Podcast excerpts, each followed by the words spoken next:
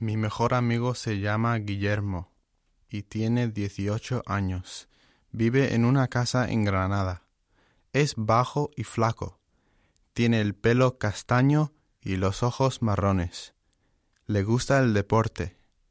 Hay cuatro personas en su familia. La madre de Guillermo se llama Andrea y tiene 45 años. En casa tienen un gato que se llama Flor. Mi mejor amiga se llama Patricia y tiene 16 años. De personalidad es muy cariñosa y muy divertida. Tiene el pelo rubio y ondulado y los ojos verdes. Creo que es muy guapa. Le gusta la música española. En su familia hay tres personas, su madre, su padre y ella. No tiene hermanos, es hija única. El padre de Patricia se llama Adolfo.